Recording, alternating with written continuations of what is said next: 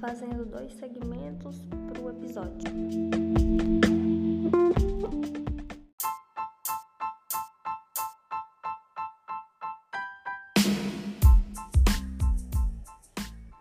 Voltando aqui sobre o trabalho de Paulo Freire, queria falar com você sobre a pedagogia do oprimido, em que ele fala que a classe trabalhadora ela deve ter uma pedagogia própria para si, ou seja, ela mesmo precisa de uma educação que seja própria a ela, porque a educação que temos é uma educação de elite.